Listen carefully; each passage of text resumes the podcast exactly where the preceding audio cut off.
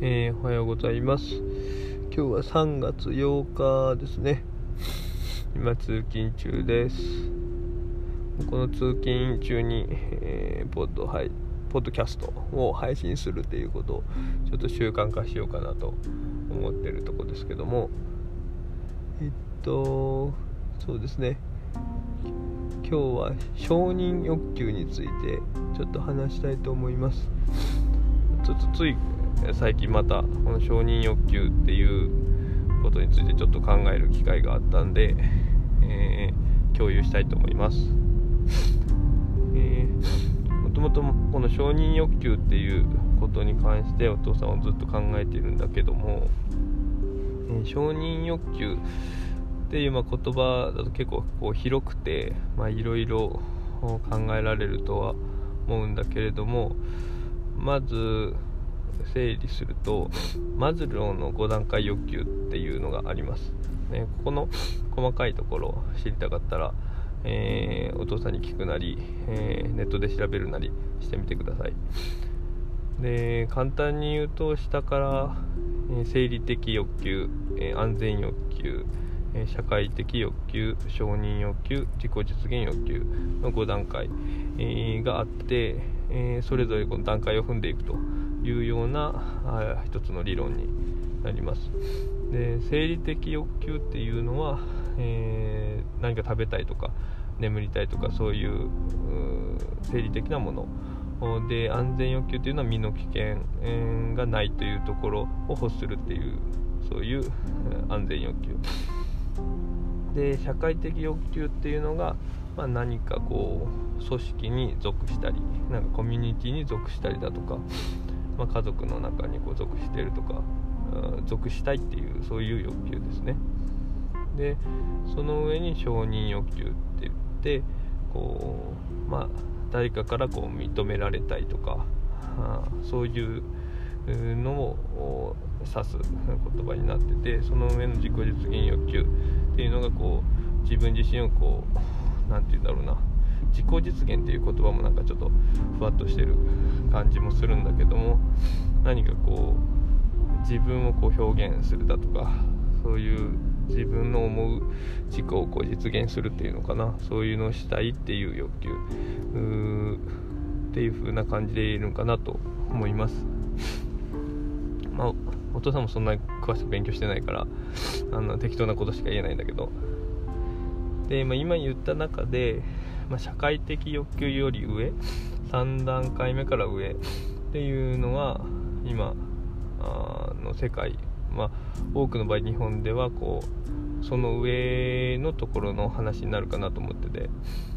1段目2段目の生理的欲求と安全欲求っていうのは、まあ、多くの場合はこと日本においてはもう常に土台としてあると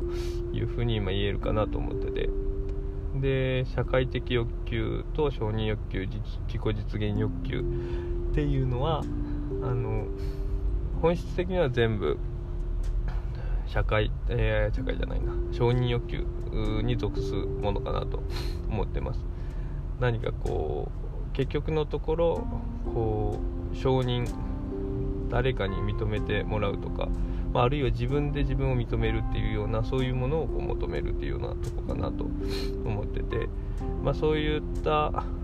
ところの全体的なあまあ承認うん3段目以上のものをこう一つの承認欲求というような意味合いで一応捉えてでその上でそこをまあえー、自己承認欲求なのか他己承認欲求なのか。自分で自分を承認することあるいは、えー、他の人から承認してもらうというようなところを切り分ける一つの、まあ、視点とあとは、えー、っと存在存在をこう承認するという存在承認。もう例えばあなたたちがそのもういてくれるだけでお父さんは良くて、まあ、そういう存在自身をそのまま承認することが、まあ、存在承認って言ったりするかと思います。あとは、えー、社会的承認っていうふうに、えー、お父さんなりにこう定義するとそれは、えーと、その社会の中で生きていくため、まあ、生きていくためってまで言っていいか分かんないけどその社会の中でこう得られる承認というような位置づけ。この存在自身がというよりもその社会の中として、えー、その社会の一部としてこう承認されているかどうかとそういう意味合いでの言葉として使っていきます、はい。まあ、今言ったような形の定義で、えー、これから話すことをちょっと考えてもらえばと思うんだけど、えー、お父さんが考えてるのはまずその、えっと、4証言にこの状態を分けようかなと思って、え、何かっていうとその結局承認欲求があるっていうような状態、まあ、どういう風な状態かなっそれがどういう風な状態かな。つまるところはそのどういう承認にとらわれてて今自分がどんな状態なのかなっていうのをこう分析したいなと思ったから、まあ、ちょっとそういうふうに考えたんだけれどもまずその4証言今4証言っていうのが縦軸と横軸があって、まあ、エリアがこう4つに分かれるような考え方を言うんだけども縦軸が、えーと、比較の軸で横軸が、えー、精神安定性の軸ということで、えー、縦軸のまあ、2つの要素とすると,、えー、っとえ、その比較自身っていうのはどうしてもこう人間だからこう他の人と自分を比較するっていうことがあると思います。その時に、まあ、ポジティブに比較できるかネガティブに比較できるか比較できるかというか比較するかだね。ポジティブに比較するかネガティブに比較するかというこの2つの視点とあと精神的な安定性としては、まあ、金銭的なあの精神安定があるかあるいはあその金銭的に不安定か。精神が不安定かどうか。というこの2つの視点。視点っていう言い方おかしいかな。この2つの要素というかその次元、の両端を指すような言葉で、え、捉えてもらえばと思います。で、えー、まあ一つずつそのエリアを説明するとまずそのネガティブなこう比較っていうような状態っていうのがまあどういうのかっていうと具体的にまイメージしてるのが例えばこう嫉妬とかあとは劣等感とかそういうふうにこう比較した上でこううん負の感情みたいなのがこう入り込んでしまうそういうのを一応ネガティブな比較というふうに、えー、ここでは言ってます。でポジティブな比較は一方でこう尊敬だったりとか、まあ、そういうようなあの比較はしてるけれどもそのそこに対してこう負の感情がないようなものをイメージして、えー、そういうふうに表現してます。でこの時に、えー、横軸が、えー、金銭的不安があるかないか。で金銭的不安があるという場合の方でじゃあそのネガティブな比較しかできないとこどうなるかっていうとまあその金銭的不安があるっていう風な状況いやここから説明するとあれだな難しいかもしれない。なんかちょっと説明とっちらかっちゃうけどもそうだな。えー、っと例えば、えー、金銭的不安があある場合で、えポジティブ比較ができる場合っていうのがあのまずそのお父さんは今ここにいるんじゃないかというふうに思ってて一応こう他人他の人とこう自分をこう比較、する時にあのあんまりこの嫉妬劣等感とかっていうのはあ感じないようになってきたかなと思ってて、まあ、基本的にもその差分をこうえ、ナチュラルに受け止めてその自分の糧にするというかそういうようなあの心持ちになってるから、まあ、ポジティブ比較と言えるかなというふうに思ってます。でそういうような状態で、まあ、金銭的な不安はあるという状態であればやっぱりこう生きていく上でのこう不安があるから、まあ、そのあなたたちも含めお母さんもこう食べさせないといけないとかそういうふうなこう責任だったり、えー、抱えているものもあるし、まあ、そういうところがあるとどうしてもその恐怖にとらわれるかなと。うん、なんでそこの状態がどういうのかというと、えー、一言で言うとこう成長渇望状態というふうにお父さんは、えー、表現しましたで普通にポジティブにこう比較してるから自分にはこう足りないものがあるというふうな感じでこう認識してで一方でその金銭的な不安があるからこう社会的にその価値があるものを生み出さないとこう生きていけない、えー、そういう風に感じてるってことはそのやっぱりそこに、えー、恐怖を感じてて、えー、自分のこの能力を高めたりとかこう成長しないといけないっていうことにこうとらわれてしまってる状態じゃないかなと思います。えそれが、まあ、いわゆるこの社会的な、えー、他己承認にとらわれてるっていう風に言えるのかなと思っててでその社会的他己承認っていうのがだから社会的その社会の中で価値を生み出せる人っていう風な形でこう認められてないと結局そこにその生きていくためのお金っていうのがあの出てこないかなと思ってて。でもそこばっかりにこうとらわれてしまってるような状態とも言えると思ってて。だからこの社会的他己承認社会の中で他の人からこうもらう承認というかそれにこうとらわれてしまってる状態じゃないかなというふうに思います。で結論から言うとこれでお父さんがこういう状態になれたらいいなっていうのが、えーと、金銭的不安がない状態でっていうのが、えー、結局金銭的不安な状態がなければね、えー、基本的にその社会的な他己承認にを求める必要がなくなるからもう存在承認だけでいいというか。でしかもその生きていくっていうところに不安は何もないのでこう自分の存在自信をこう承認するだけでいいと。だから存在的な自己承認だけで、えー、生きていける状態かなというふうに思って、まあ、それが何かっていうと、うん、自分はどういう人間なのかとか、え、何がしたいのか。あで自分のこの好きというか好きなこと興味があることにとことん向き合ったり自分がやりたいことこう生まれてきて今こう死ぬまでに何ができるのかとか、まあ、とことんこう自分を追求して、えー、それで生きていける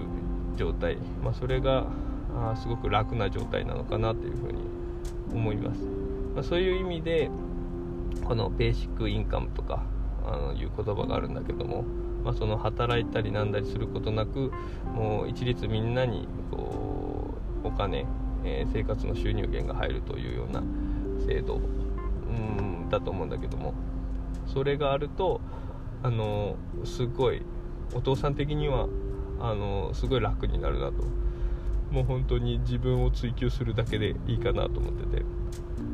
まあ、一方でそのそういうベーシックインカムみたいなのがあるとあのじゃあこう働く意味も特にないからこうどうどういう風になるんだろうかっていうのもあると思うんだけどお父さんは結構その人間っていうのはただ生きてるだけっていうのじゃつまらなく感じるものだと思ってるからま、なんだかんだで本当に自分のしたいことやりたいことそういうところにこうフォーカスというかゆとりができるから自分と向き合えるはずだからいろいろそこでみんな考えて、えー、何かこう本当に面白いことになるんじゃないかなっていうふうには、まあ、個人的にはまあ感じてます。うん、でこういろいろと話が脱線してしまってるしちょっと小難しい話になってると思うんだけど今その4証言のうちの2証言を説明したのね。その、えー、ポジティブ欲求ポジティブ欲求じゃないポジティブ比較。ポジティブに比較をしてるっていうような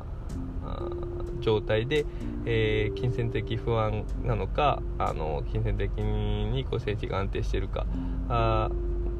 の違いで、まあ、今の状態が違う。のが表現できるかなと思ってて。まあ、あとはそのネガティブ比較の方なんだけど、まあ、これちょっとまあ簡単に言うと結局劣等感とか嫉妬とかあネガティブなこう比較があると、まあ、金銭的不安がある場合は、まあ、金銭的不安があるんでこの社会的に自分をこう承認してもらわないといけない他の人から承認してもらわないといけないっていう渇望とそのまたあのー、劣等感だったり嫉妬だとか自分も差は他の人とこう感じててだけど自分も頑張ればできるとかなんなんだろうな、うん、そういう風なことを思いつつもなんか自分じゃなくてこう他外にこうその理由を持っていっちゃいがちというか、まあ、そういうことになるとその自分で行動を自身も起こさないからうん、なかなかこうその状態にとどまっちゃう。でそんな状態だからこう成長はあ求求めてはいるものの実際は行動しないっていうような感じで、まあ、ずっとこう不平不満だけをこう垂れ流しちゃうような状態なのかなっていうふうに思ってて。あとはその金銭的な不安がない場合、まあ、普通にこ